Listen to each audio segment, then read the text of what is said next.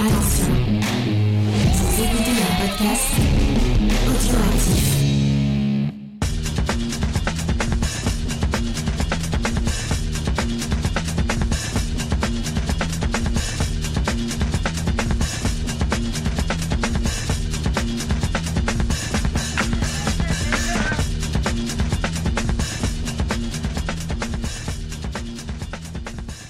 Bonjour à tous et bienvenue dans le podcast des réfracteurs. Je suis Spike pour ce nouvel épisode du Ciné Club, puisque vous le savez sans doute, toutes les semaines, nous nous amusons à tirer au sort un film dans la collection Criterion et à en débattre sur notre Discord où vous êtes les bienvenus euh, tout le week-end. Puis ensuite, on enregistre un petit podcast avec mon ami Gré Pigeon. Bonjour Gré Pigeon. Salut Spike, bonjour à tous. Est-ce que tu t'es bien remis de tes aventures chez notre ami Jay pour les rubriques de Jay où tu as été invité aussi ce week-end? Ah là là, je ne m'attendais pas à ce que tu me poses cette question. Oui, oui, c'était très sympathique. Euh, J'ai eu l'occasion de parler comics avec mon pote Jay, c'était très sympa. Eh, eh ben, vous pouvez sans doute retrou- retrouver ça en, en podcast, je crois, il nous avait dit. hein. Ouais, ça va sortir en podcast, sinon c'est disponible sur la chaîne YouTube des rubriques de G. Super, eh ben, ne manquez pas cette occasion d'entendre Gré Pigeon et euh, ses trois comparses du soir parler de comics, c'est toujours un régal. Moi, je me suis beaucoup amusé à vous écouter tous les quatre, et on a beaucoup rigolé sur le chat aussi. Mais passons au cinéma, si tu le veux bien, Gré Pigeon, puisque le Ciné Club ouvre à nouveau ses portes, installez-vous confortablement, puisque aujourd'hui nous allons parler de Alambrista, un film de 1977 réalisé par Robert Young avec euh, des acteurs peu connus, mais on va les citer Domingo Ambrise, Trinidad Silva et Linda Gillen. Ouais, c'est le numéro 609 de la collection Criterion. Un film, je trouve vraiment qu'il a toute sa place dans la collection. On va, on va pouvoir en parler.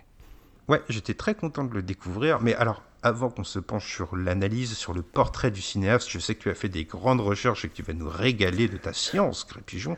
Est-ce que tu peux nous faire, pour une fois c'est toi, allez c'est parti, le résumé Bah écoute, ouais, tu as parlé de grandes recherches. euh, Pour le, euh, on va pas, euh, ça n'a pas, été ça a pas été simple, pardon, parce que le film euh, est plutôt oublié, et c'est bien dommage. Alors, donc de quoi ça parle? Euh, C'est l'histoire de Roberto Ramirez, qui est un jeune ouvrier agricole qui travaille dans une zone rurale au Mexique. On- le film débute là-bas et on sent que ça respire pas le- l'opulence, hein, comme un mot que tu aimes bien employer. Et il vient, il vient d'avoir un, un heureux événement. Sa femme vient de donner naissance à une petite fille, mais euh, plutôt que d'être heureux et de célébrer ce, ce- ce moment de joie avec sa femme, c'est plutôt la, c'est plutôt la crainte du lendemain qui l'anime. Et euh, il a peur de ne pas pouvoir subvenir aux besoins de sa famille. Il va donc euh, avoir l'idée de traverser la frontière vers la, Californie, où il espère gagner euh, suffisamment d'argent pour pouvoir, pouvoir revenir et subvenir aux besoins de sa famille. Alors sa mère va tenter de le dissuader, parce que son père a tenté la même chose avant lui, mais il n'est jamais revenu. Et euh, le film euh, est une plongée dans la vie de, Roberto et de ses illégaux, euh, souvent qui sont même pas anglophones. Euh, et on va suivre leur tentative de survie dans cet Eldorado qui en fait n'en est pas un. Ouais, c'est un peu une vision désenchantée de l'American Dream, on va revenir là-dessus. C'est le cauchemar de Donald Trump, comme on disait sur euh, le Discord.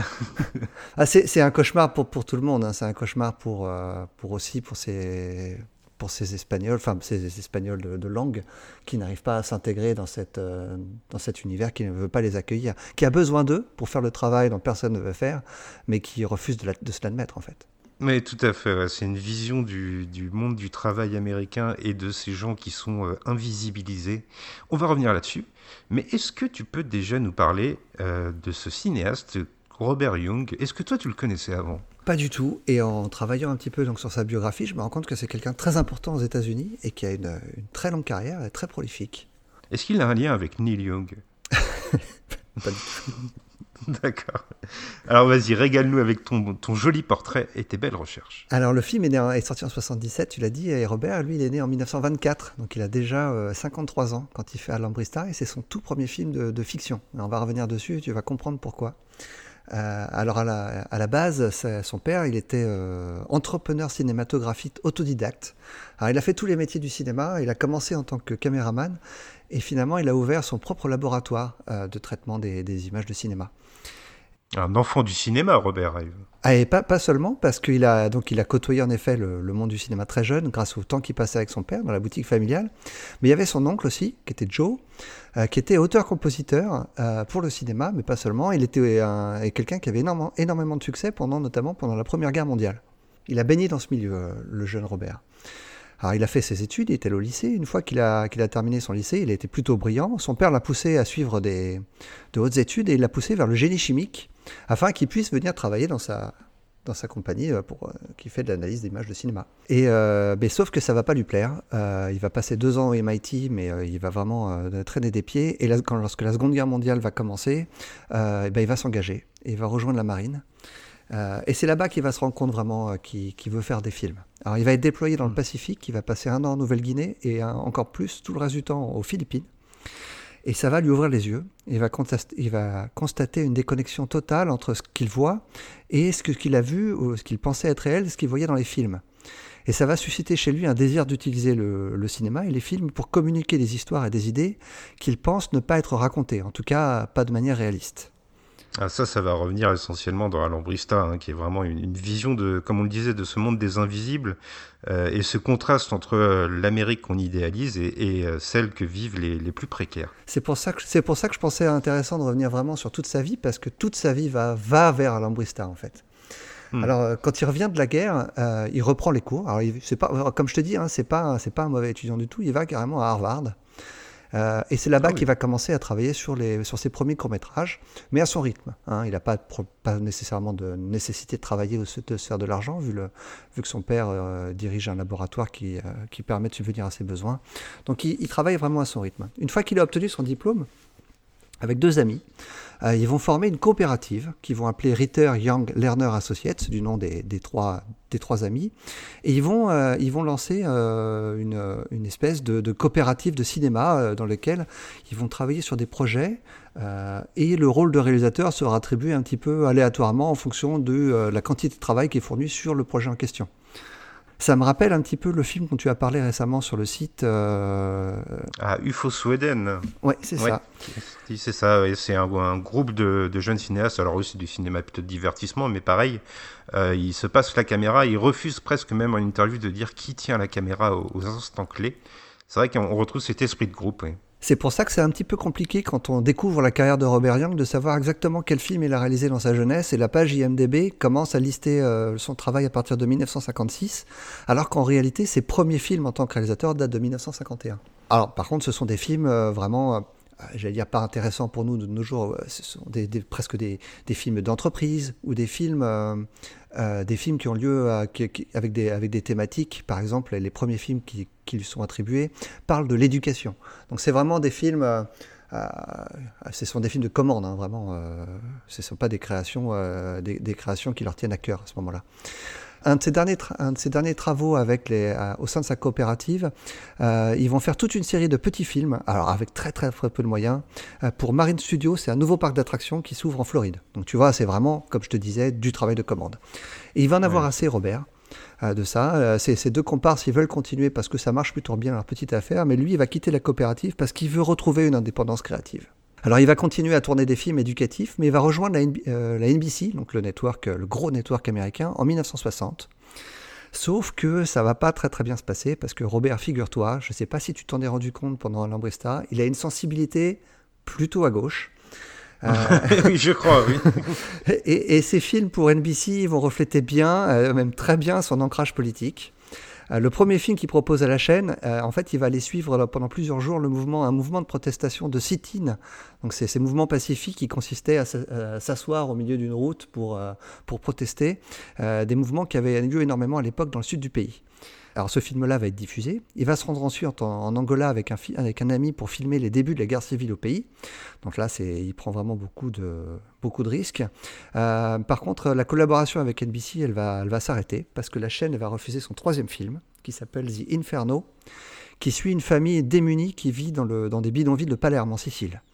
Et, euh, et, euh, la chaîne euh, trouve le film euh, euh, à la limite du pornographique. Pornographique dans le sens pas, pas sexuel, mais dans le sens de montrer la misère à ce point-là. euh, la, Mm. la- la chaîne considère que c'est c'est un sujet qui est trop pénible. Oui, on voit bien que Robert Young, c'est un dénonciateur de l'injustice. euh, tu, tu l'as dit, il est ancré très à gauche, mais il est surtout ancré du côté, j'ai l'impression, petits gens. euh, des plus opprimés. Quoi. Ouais, c'est ça. C'est lui ce qui l'intéresse, c'est les gens et, euh, et surtout quand ce sont des gens qui sont, comme tu l'as dit tout à l'heure, invisibles. C'est vraiment Mm. ce qui, ce, qui, ce qui le plaît. Alors il va quitter NBC et son film va même être détruit. Et sauf que des années plus tard, le film va refaire surface car un employé de, de l'époque avait vu le film, elle avait adoré. Il a dupliqué l'original avant qu'il soit détruit et il a ensuite rendu les images perdues quelques années plus tard à Robert.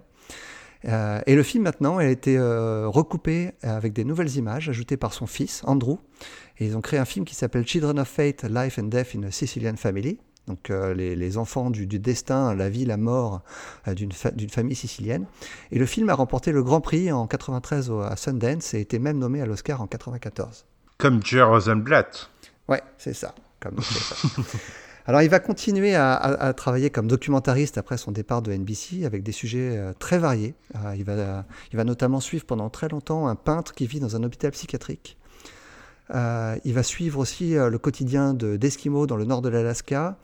Et il va faire aussi toute une série de films pour la National Geographic Society qui ont été utilisés dans les salles de classe américaines de l'époque. C'est un citoyen du monde, Robert. Hein. Ouais, tout à fait. Et donc, à plus de 50 ans, il fait son premier film de fiction, Alambrista, qui sera pas le dernier parce qu'il va en signer, en signer euh, j'ai marqué euh, dans mes notes là, plus d'une dizaine d'autres, mais en fait c'est presque 20. Euh, et il a, figure-toi, deux films dans la collection Criterion.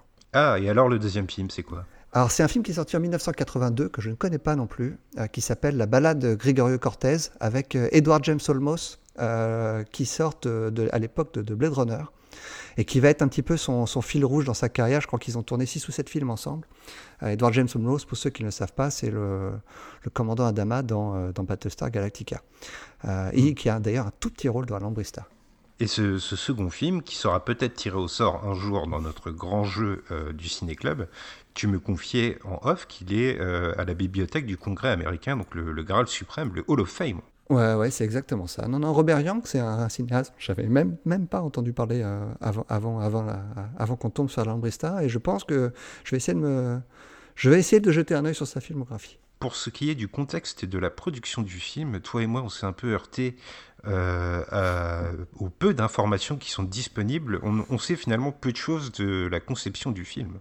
Ouais, euh, moi je sais juste, euh, en ayant euh, écrémé divers sites ici ou là, que le film en fait était réalisé à la base pour la télévision publique, mais que finalement il, a, il a décidé d'en faire un film de cinéma, même si figure-toi qu'il n'est jamais sorti au cinéma aux États-Unis.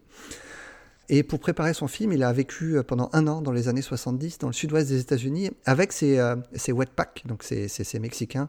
Wetpack, c'est un nom vraiment euh, péjoratif que les Américains donnent aux Mexicains qui ont traversé la, la frontière illégalement. Wetpack parce que mmh. vu vu qu'ils traversent souvent la, frontière à la nage, bah, ils, ont le, dos mouillé. Oui, et il faut noter que Alambrista prend aussi le prolongement d'un court métrage de Robert Young qui s'appelle Children of the Field, qui s'attardait déjà sur la vie des Mexicains euh, qui travaillent au champ. Euh, ce court métrage, il est d'ailleurs disponible dans l'édition Criterion du film, qui, euh, comme d'habitude, propose des bonus intéressants, dont ce court métrage. Il y a aussi une interview de Robert Young, il y a de quoi faire. Et je te propose maintenant de passer à l'analyse du film et au ressenti. Qu'est-ce que tu as pensé, toi, de ce film? Alors, euh, je suis un peu, euh, un peu partagé, à vrai dire. Euh, j'ai trouvé le hum. film sur le, sujet du film vraiment, vraiment intéressant. Le film est extrêmement authentique, ce qui n'est pas étonnant quand on connaît maintenant le, parcours de Robert Young avec son passé documentariste. C'est un drame social qui montre les, à quel point il est difficile, et encore je, je pèse mes mots, d'être un Mexicain illégal aux États-Unis en, en 1977. Euh, par contre, je trouve que c'est aussi ça sa limite principale, le, fait d'avoir choisi euh, euh, de, suivre, de, suivre, le héros du film du début à la fin et de ne pas montrer les raisons qui, permettent à ce système d'exister. Ah, on, le voit en creux, que le système est, en fait est choisi par les Américains et qu'il leur, il leur profite. mais le, film ne, le, ne le dénonce jamais frontalement. Oui, c'est vrai qu'on a l'impression que c'est une, machine monstrueuse, mais on, ne voit pas qui est à sa tête, en fait. On est vraiment toujours au, corps à corps avec, euh, avec l'être opprimé par le système. Euh, mais j'ai l'impression que Robert Young, il désigne pas des coupables, si ce n'est un système économique, euh, comme tu le dis, en creux. C'est ça. Et, même, les, même les personnages de patrons qu'on peut voir ici ou là, qui, profitent de ces Mexicains, on ne on sent pas non plus que Robert Young a un regard vraiment, vraiment culpabilisateur sur eux. Il les montre pas comme des gentils, mais d'ailleurs, aucun des personnages n'est montré comme un gentil, même, même pas Roberto. Hein. Euh, non. Et, la, grande force du film, elle réside dans, dans l'authenticité et, et j'ai aussi envie de dire, surtout dans son humanisme. Euh, que ce soit Roberto ou toutes les rencontres qu'il peut faire, euh, je pense bien sûr à Sharon, je pense que tu vas revenir sur, sur son personnage.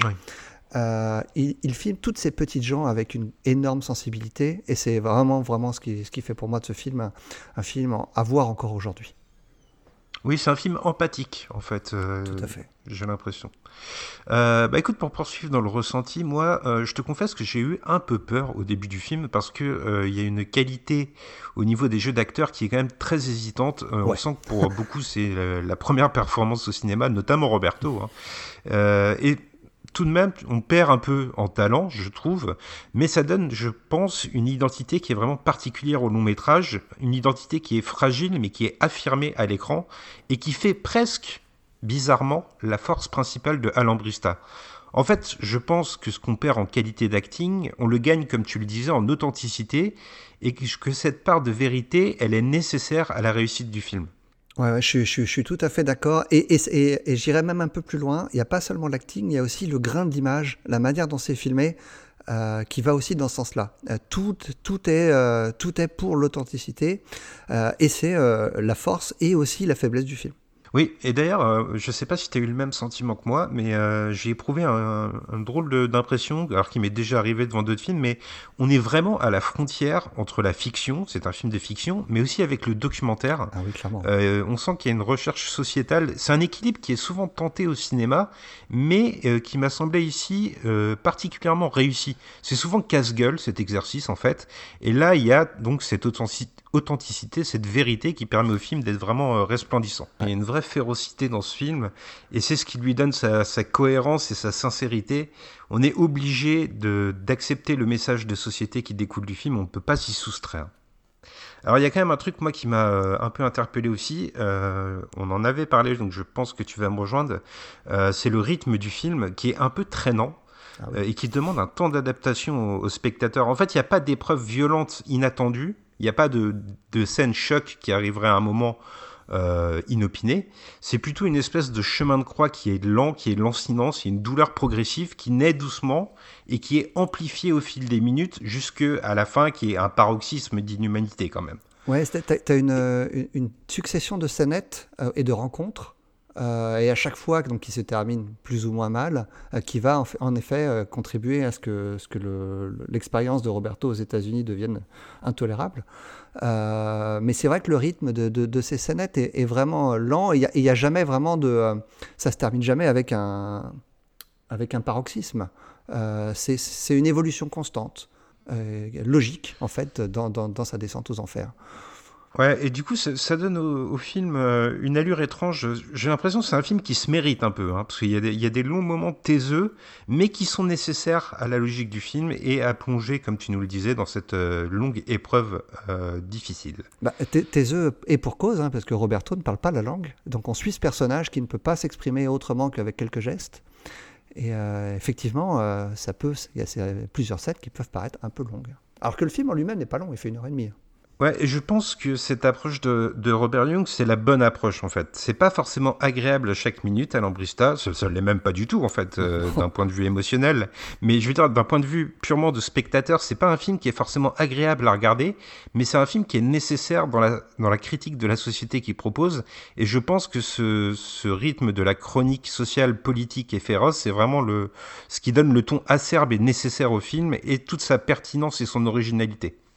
En fait, à la vue d'Alambrista, c'est difficile de ne pas prendre le parti de Robert Young et de son personnage, et grâce à ça, à partir de là, il a réussi sa mission. Tu vois que je suis quand même assez enthousiaste. Ouais, et ben tu vois, je vais mettre mon petit bémol. Euh, le film date de 1977 et on en est toujours là. Euh, donc au final, oui. son film, il pourrait le retourner aujourd'hui presque tel quel. Euh, il y a quelque chose qui, qui, aurait, qui aurait, changé. J'imagine mal en fait des gens vivre comme les, les immigrés de l'époque. Les conditions dans lesquelles ils vivent, elles sont atroces. Euh, J'espère vraiment que les, que les, immigrés mexicains, au moins, ne, ne, vivent plus dans ces conditions. Ils vivent dans un poulailler à un moment, quand même. Quoi. Et... Oui, ils sont. Enfin, le, le, film ne cache pas que euh, le système euh, euh américain ou en tout cas nord-américain euh, assimile parfois les, les, migrants à des animaux, et c'est ce qui, ce qui donne la férocité de la dénonciation du film. On bascule dans l'analyse, si Allez, prêt? On y est déjà plus ou moins. Hein. On y est, ouais, c'est vrai. Hein, tu sais comment c'est dans le ciné-club. On navigue, on est à la cool. On décapsule des bières comme tu l'as fait avec G. ouais, mais là, il est un peu tôt. Hein, je suis au café. Là. Ouais, un peu pareil, je l'avoue. Euh, alors moi, je voulais quand même revenir sur euh, ce qui sont les, les racines du départ de Roberto euh, et cette espèce de, de chose douce amère que Alain Brista va insuffler au moment de, de restituer son départ. Si l'Amérique, elle est perçue par le jeune naïf comme une terre d'abondance, il quitte son foyer par nécessité économique plutôt que par choix véritable. Il est un peu pris en otage de cette économie de marché, en fait. En tout cas, c'est un mélange des deux. C'est un mélange de la nécessité et du rêve. Mais je pense quand même que euh, dans la démarche de Robert Young, dans son Alambrista, il y a euh, l'envie de montrer l'exil de ces Mexicains comme une déconnexion avec un essentiel et qui retrouve des évocations perverties dans la suite du récit. Alors je te prends des exemples.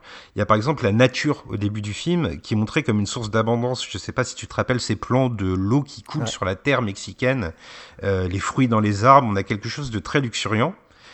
De l'autre côté de la frontière, la nature, elle va être industrialisée par les gros agriculteurs qui oppriment les travailleurs mexicains, et c'est à l'évidence un lieu qui devient un lieu de péril moral et surtout physique. C'est là qu'il va y avoir l'épreuve de ces, de ces êtres qui sont euh, réduits au simple rôle euh, d'esclaves. L'image de l'esclave, je vais y revenir plusieurs fois dans mon analyse. Il y, y a un autre facteur aussi qui est, euh, tu parles de lieu de péril physique et moral, mais il y a aussi la peur que Roberto ressent euh, constamment lorsqu'il travaille en fait sur ses champs, parce que la, la peur d'avoir la police euh, des frontières arriver à n'importe quel moment, ce qui va arriver d'ailleurs à plusieurs reprises, et c'est euh, leur quotidien en fait. Ils ont sans arrêt peur d'être attrapés. C'est ça, il y a la, ce qui s'appelle la migra, donc la, Ouais. la police euh, qui traque les, sans-papiers, qui est sans cesse une épée de Damoclès, et on sait qu'elle va s'abattre sur le récit. Elle s'abat sur d'autres personnages avant Roberto, mais c'est même pas, c'est même pas euh, un mystère que Roberto tôt ou tard finira par être attrapé. C'est son destin, c'est le destin euh, précaire que lui offrent les États-Unis. Alors j'ai aussi noté que pour Roberto, le départ du Mexique, c'est une rupture avec ce qui fait la culture de son pays.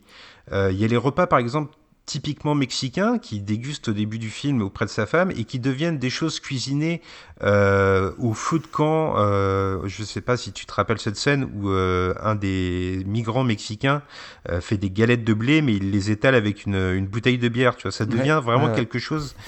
C'est quelque chose qui devient fragile, qui est presque évanescent. On sent la culture mexicaine qui s'évanouit au fur et à mesure du film. Et, d'ailleurs, Roberto, quand il arrive, quand il arrive enfin à s'exprimer un tout petit peu, les premières choses qu'il arrive à dire, c'est de pouvoir commander de la nourriture dans les diners, et il commande de la nourriture typiquement américaine. D'ailleurs, ses, compagnons d'infortune se moquent de lui en lui parlant de nourriture de gringo, hein, donc ce, jambon avec des œufs.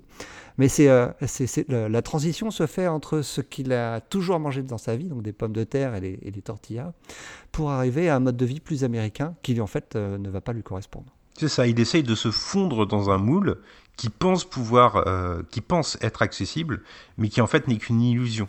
Moi, ce qui m'a marqué dans le film, une des choses qui m'a marqué euh, profondément, c'est qu'on prive ces nouveaux forçats du XXe siècle de leur identité pour les uniformiser, pour les conformer au code d'un système. Eh, Sauf que euh, ils sont ils sont jamais acceptés. Euh, ils restent invisibles aux yeux de ces Américains. Il faut qu'ils se comportent comme de vrais Américains, mais ils ne sont jamais considérés comme tels.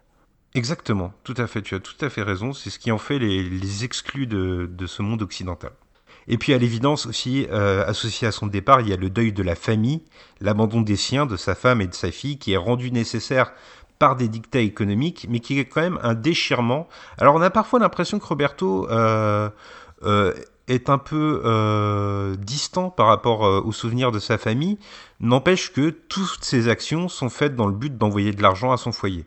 Je- ouais, J'allais dire, j'allais dire presque toutes, mais on, on va y revenir. On va y revenir, ouais.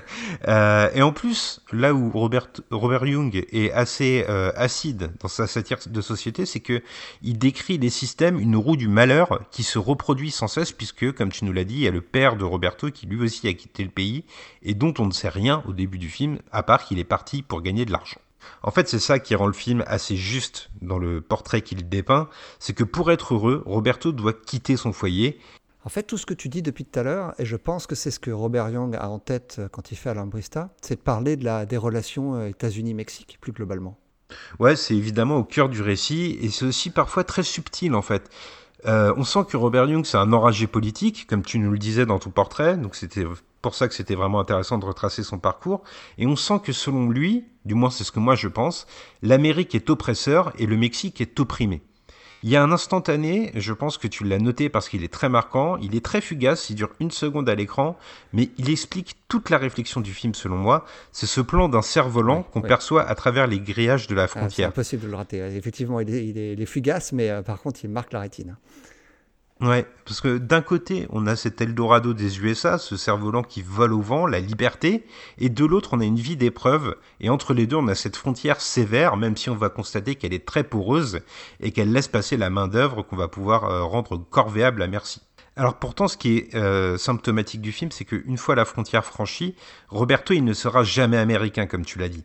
Il sera perpétuellement dans une imitation des citoyens ordinaires, en espérant se fondre parmi eux sans jamais y arriver notamment parce que le système en place lui interdit. Il travaille pour les Américains, il permet aux propriétaires des terrains et des fermes de réaliser du profit, mais il est sans cesse dans la peur de la migra qu'on évoquait plus tôt, et qui lui rappelle qu'il n'est pas un Américain, il est juste un nouvel exploité. Et, d'ailleurs, ça lui arrive même de ne pas être, euh, de ne pas être payé hein, pour son travail. Euh, à chaque fois, les propriétaires, enfin pas à chaque fois, mais il arrive souvent que les, propriétaires trouvent des excuses pour, euh, pour se, débarrasser, se débarrasser de lui et de ses amis sans, sans, être payé. Alors je vais, je vais mettre un petit bémol à tout ce que tu as dit. Il y, a, quand même des personnages américains positifs dans le, dans le film. Et, il va les rencontrer et il va, il va faire de, de jolies rencontres. Euh, donc le, film n'est pas totalement blanc et noir euh, en, faveur, euh, en faveur des Mexicains. Hein. Il y a, je, trouve que le film est beaucoup plus subtil que ce que tu dépeins pour le moment. Oui, oui, oui, il y a des personnages qui sont empathiques envers Roberto. on, va revenir un peu plus tard sur un personnage bien particulier, évidemment, qui est au cœur du récit, c'est sa petite amie qu'il trouve aux États-Unis. Et, et, même, c'est vrai que là, je suis assez tranché dans ce que je dis, mais en fait, le film évolue plutôt dans une espèce d'entre-deux à la manière de Roberto qui n'est pas tout à fait américain et qui n'est plus totalement mexicain en fait. C'est une nouvelle identité, presque une nouvelle nationalité qui se dessine. Parce que, parce que, parce que Roberto, il va, il va réussir à se faire. Au-delà du personnage féminin qu'il va rencontrer, il va rencontrer d'autres hommes qui sont aussi euh, des infortunés de la vie. Et euh, en fait, le, le, Mexicain et, l'Américain se rejoignent à ce moment-là. Euh, il n'est plus question de, de nationalité, mais de, mais de classe. Et euh, c'est aussi ce que dénonce Robert, Yang, euh, Robert Young, le, traitement de classe qui a lieu à la frontière. Ouais, c'est très juste. C'est presque plus un film sur la lutte des classes que sur l'opposition des nationalités. C'est les deux, hein, quelque part. Ouais. Hmm. Ouais, c'est un mélange des deux. Et d'ailleurs, euh, je pense que tu l'as noté comme moi, il y a un jeu malicieux entre le réalisateur et le spectateur en faisant du héros un personnage qui caresse une succession de symboles de l'Amérique, mais il en reste toujours marginal. Par exemple, on le voit au volant d'une voiture qui est typiquement américaine, mais il ne la conduit pas. La voiture, elle est véhiculée sur un camion. En fait, il, rentre juste dans la voiture. C'est une des scènes drôles du film, hein, quand il s'assoit au volant et qu'il, pour la première fois de sa vie, hein, il a accès au luxe quelque part. Il est dans une voiture luxueuse et, il apprécie hein, ce, qu'il, vit à ce moment-là. L'expérience va être gâchée par son ami du, moment, et c'est un petit, peu le, cheminement du film. Dès qu'il va vivre un petit moment de, détente, un petit moment de relâche, euh, c'est, ce moment ne durera jamais. Effectivement, euh, il y a cette espèce d'aspiration à la liberté, on y croit l'espace d'une seconde, et puis le film nous replonge dans la fatalité du fait que Roberto ne sera jamais totalement américain. Ça rejoint pleinement ce qu'on disait plus tôt sur la scène du diner. Il réussit timidement à commander un plat, et lorsque euh, la serveuse lui demande comment il veut ses œufs qu'il commande, il ne comprend pas ce qu'elle dit. Il y a un moment où il croit à la liberté, il croit qu'il peut devenir américain, et finalement il est confronté à la logique du système. Ah, il est vraiment entre les deux mondes. Voilà, entre les deux mondes, c'est exactement le mot, je pense. Roberto, il rêve de l'American Dream, mais il est un peu dans le cauchemar mexicain en même temps, celui de l'oppression. Et là, on peut penser notamment à la musique euh, qu'emploie Robert Young dans le film, qui va aussi s'inscrire dans cet entre-deux, c'est-à-dire qu'on va par exemple à un moment reprendre l'hymne américain, mais on va le faire jouer par un groupe folklorique mexicain. C'est une nouvelle identité, une identité de classe comme tu l'as dit, qui n'est plus tout à fait mexicaine et qui n'est décidément pas américaine. Et ça s'inscrit dans la volonté féroce du film de dénoncer un système où il existe des citoyens de seconde zone qui n'ont pas de nationalité comme on l'a dit et qui sont le dernier maillon du chaîne du travail, un maillon, un maillon indispensable, mais un maillon qui est martyrisé jusqu'à l'épuisement extrême et même jusqu'à la mort qui est évoquée frontalement dans le film. Ils ne pourront jamais revendiquer les mêmes droits que les autres Américains. D'ailleurs, il y a une séquence où Roberto est engagé pour remplacer des travailleurs américains qui sont grévistes. Les Mexicains, ce sont les nouveaux esclaves. Le dollar a remplacé le fouet, en fait, d'après moi. À ce titre, et je pense que c'est euh, l'une des choses qui font euh, la signature du film et qui le démarque euh, d'un documentaire, il y a la volonté de Robert Young de confondre son personnage à plusieurs moments avec des engins mécaniques, comme si l'être était devenu une nouvelle machine. Alors l'exemple le plus criant, c'est la scène du train, où Roberto s'agrippe euh, dessous un wagon pour euh, être véhiculé. Il ne fait plus qu'un avec la machine. Il y a aussi cette scène de la voiture qu'on a évoquée. Il y a des hélicoptères à un moment qu'il doit guider pour accomplir le travail pour lequel il est engagé. Et puis il y a finalement ce camion qui va l'acheminer vers son ultime lieu de travail, ultime lieu de torture, on pourrait dire. Tu peux parler de torture, hein. la scène de l'hélicoptère, je ne sais pas ce que tu en as pensé, mais c'est au-delà de choquant le il, est tout content de récupérer un travail euh, qui lui paraît en tout cas très légitime. Son travail consiste à, guider les hélicoptères qui font de l'épandage. On se doute bien de produits pas tellement, euh, pas tellement sains pour la santé, et donc ils n'ont rien trouvé de mieux que pour les guider de mettre des Mexicains en dessous, euh, parce que évidemment personne n'a envie de faire ce travail-là sans aucune protection. C'est une scène, d'un, elle est, elle est, d'un choquant cette scène, incroyable. Et alors, et alors qu'on suit Roberto qui est tout sourire d'avoir enfin euh, récolté un travail. Oui, c'est ça. Il y, a, ce monde du travail qui exploite et qui empoisonne l'être humain, qui le contraint en fait et qui, euh, qui atteint à son intégrité physique, clairement. Et tu parles d'être humain, mais je pense, mais je pense qu'il n'est plus considéré comme un être humain, justement. Il n'est qu'un chicano. Effectivement, il n'est qu'un chicano, il n'est plus qu'un rouage d'une grande machine qui est faite de sang et de souffrance et qui le broie comme une main-d'œuvre servile. Et de toute façon, s'il n'est pas content, on en trouvera toujours bien un autre pour accomplir le travail. C'est euh, euh, révoltant à plus d'un titre. Hein. Cette scène-là, euh, je la trouve vraiment incroyable.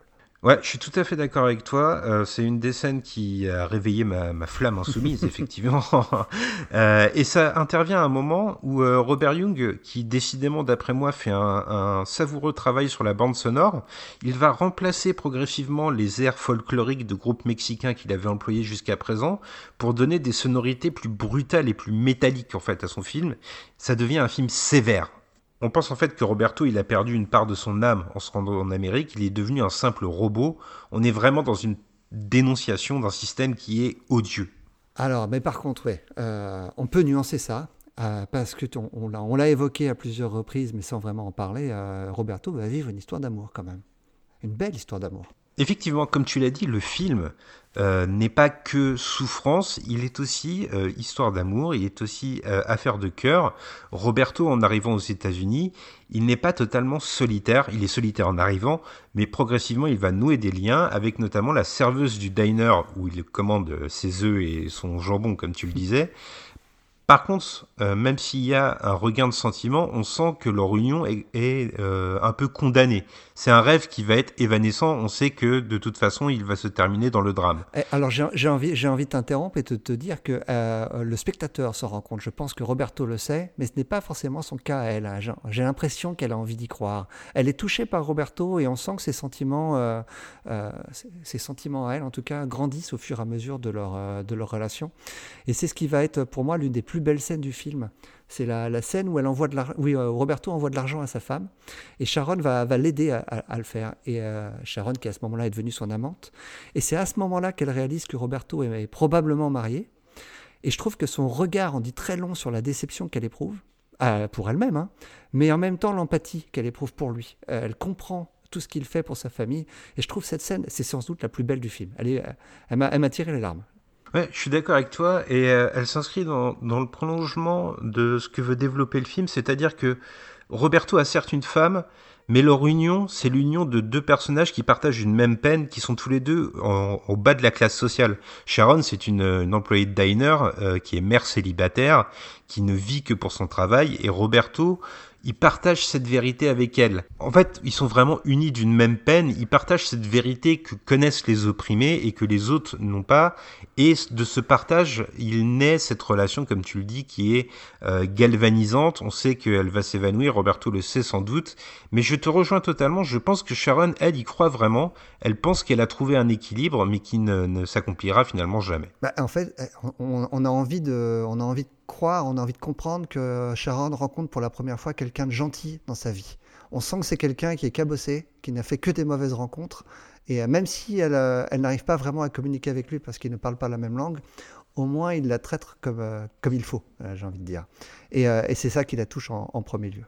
néanmoins, néanmoins, leur relation va s'arrêter prématurément et ils n'auront même pas l'occasion de se dire au revoir.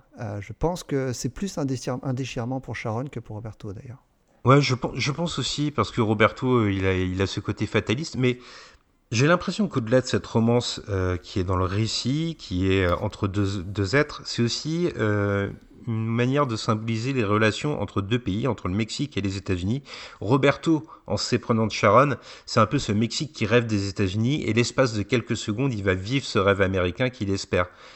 À l'inverse, tu l'as dit, Sharon, c'est un personnage qui a beaucoup d'empathie, et c'est une espèce d'Amérique idéalisée qui d'un coup considérerait les Mexicains migrants et qu'ils leur reconnaîtraient leur dignité d'homme. Mais ce rêve, on le sait, il est presque inexistant en fait dans la réalité et il va s'évaporer. Il y, a une, il y a une scène, il y a une scène qui est assez, assez particulière quand même, c'est lorsque Sharon l'amène dans une espèce d'église évangélique euh, proche, proche de la secte. Euh, où on sent vraiment que Roberto est complètement perdu euh, et on comprend également que, que Sharon, Sharon fait partie d'une culture très euh, hein, je ne saurais, pas, je saurais pas trouver les mots, mais encore une fois, très, très, ouais, très, très puritaine, mais aussi très en bas de l'échelle. On sent vraiment qu'on n'est pas, qu'on n'est pas dans la haute classe, dans la classe américaine parmi ses fidèles. Hein. Ouais, bah tu vois, cette scène, je trouve qu'elle s'inscrit dans la recherche de Robert Young et surtout dans la recherche de ces deux personnages qui cherchent à s'appréhender. Elle, elle tente de le guider vers sa culture à elle et lui tente aussi d'adopter sa culture en apprenant timidement la langue. C'est elle qui lui apprend les mots basiques d'américain au-delà du plat qu'il commandait dans le diner. Bah, on arrive à la fin de notre analyse, mais il reste justement cette fin euh, qui, qui n'est pas, euh, pas anecdotique, loin s'en faut. Ouais, c'est une scène très forte qui intervient donc après euh, la séparation entre Roberto et sa petite amie. Euh, on spoil, hein, vous le savez, dans le podcast des réfracteurs, c'est un peu notre façon de faire.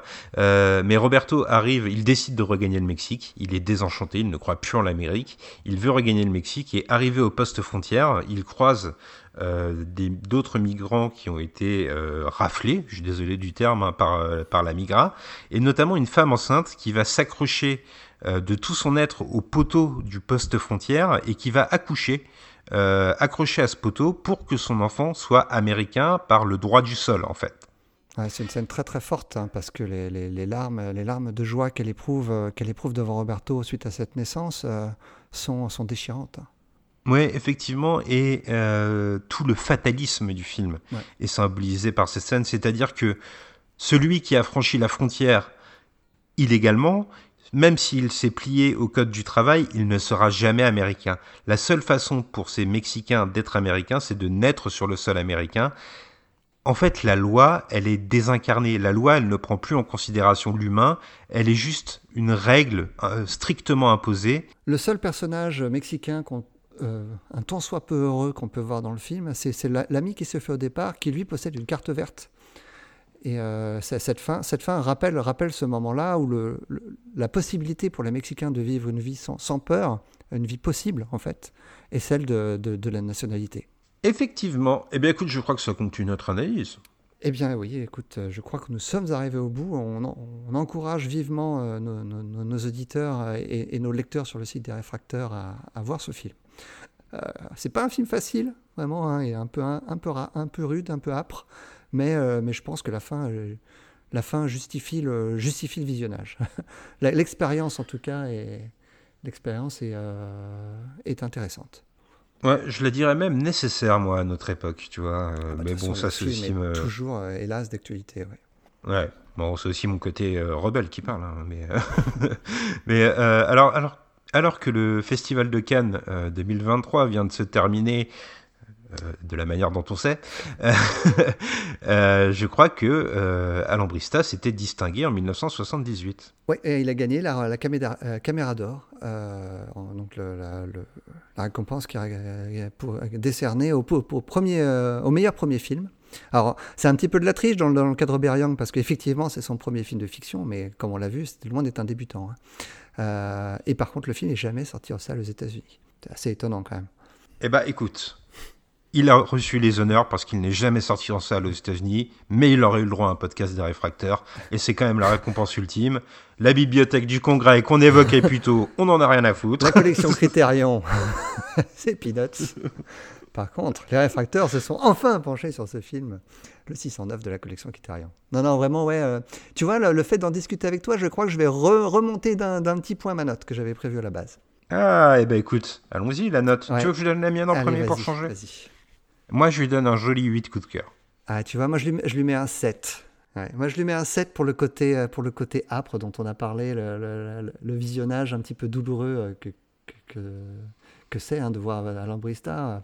C'est, euh, il, faut, il faut, faut être préparé à passer, à passer une heure et demie un petit peu difficile. Ouais, je suis d'accord avec toi. Mais euh, je trouve quand même que... euh, et c'est marrant, c'est un truc qu'on dit beaucoup pour les films de la collection Criterion ouais. qu'on tire au, au sort. C'est un film qui n'est pas agréable sur le coup, mais auquel on aime repenser. Euh, ça revient beaucoup à chaque fois, chaque semaine dans notre exercice du ciné-club. Euh, D'ailleurs, je le rappelle, le ciné-club, qu'est-ce que c'est? Euh, La petite pub de fin d'émission. Toutes les semaines, on tire au sort un film. Si on l'a aimé, on fait un podcast. Si c'est le jeu nucléaire, on n'en parle pas ailleurs que sur Discord, puisque c'est sur notre Discord qu'ont lieu tous les débats chaque week-end. Et je crois que c'est le moment de tirer au sort le prochain film. Eh bien, écoute, figure-toi que je, je viens de faire le tirage au à l'instant même et j'ai tiré au sort un film très très très connu. Alors, euh, tu vas me dire si tu veux, le, si tu veux qu'on le garde dans notre liste ou si on décide d'en tirer un autre au sort. Euh, c'est à toi de voir. Je viens de tirer au sort La Nuit des chasseurs de Charles Laughton. Intéressant. Hein? Ce sera l'occasion de le revoir. Moi, ça fait, ça fait bien plus de 20 ans que je ne l'ai pas vu ce film. Donc, euh, ce sera l'occasion. On s'attaque à un gros morceau. hein. Ouais, ouais. Ah, C'est vrai que là, là, tu vois, on arrive, euh, confessons-le à nos auditeurs, on a ce dilemme euh, que je craignais depuis le début de l'exercice du Ciné Club, c'est qu'on va se retrouver avec un film qui pourrait avoir un podcast euh, plus important. Euh, Allons-y. Euh, fonçons vers la nuit du chasseur, évidemment un énorme classique. On peut déjà vous encourager à le regarder, à rejoindre les débats, comme je l'ai dit, sur le Discord euh, dès ce week-end, euh, même peut-être avant, puisque les gens l'ont sûrement déjà vu pour la plupart. Donc on va pouvoir discuter avec les amis XP, avec les frères Bonnet, avec Preacherman. Venez rejoindre toute cette joyeuse bande qui débat des films chaque semaine. C'est toujours un régal, n'est-ce pas, Greg? Oui, oui, tout à fait. Vraiment, là, là- pour le coup, la, la nuit du chasseur, il y aura, il y aura de quoi en parler. On peut déjà donner notre note, hein, un 4 sur 10. Ouais, effectivement. Film film. médiocre, surestimé. Robert Mitchum, pas très bon, hein, toujours jeu, jeu à la limite de l'amateurisme. Non, et puis euh, je pense que euh, la vision qu'on donne du catholicisme est détestable. Euh, on en fait des antagonistes et, Ah là là, et, je ah là Christine là, je Boutin doit se Je révolter. t'entends déjà en parler, tiens. Oh là là là là, c'est pas possible. Non, non, ça va être une- un, un beau rendez-vous avec ce film. Moi, j'ai hâte de le revoir. Je précise quand même, Gré Pigeon, que la vie du site ne s'arrête pas au Ciné Club. C'est notre rendez-vous hebdomadaire, mais presque tous les jours, il y a des articles qui sortent, des articles écrits. On se donne du mal pour main. vous partager la passion du cinéma. Des, à la main, tout à fait. Des plans faits à la main, au stylo bille, sur une feuille de papier. De Ruben Mamoulian au dernier Marvel. On parle de tout. Exactement. Comme tu disais. Euh, eh ben écoute, j'ai envie, euh, pour une fois, de donner un petit aperçu à nos auditeurs de ce qui les attend cette semaine.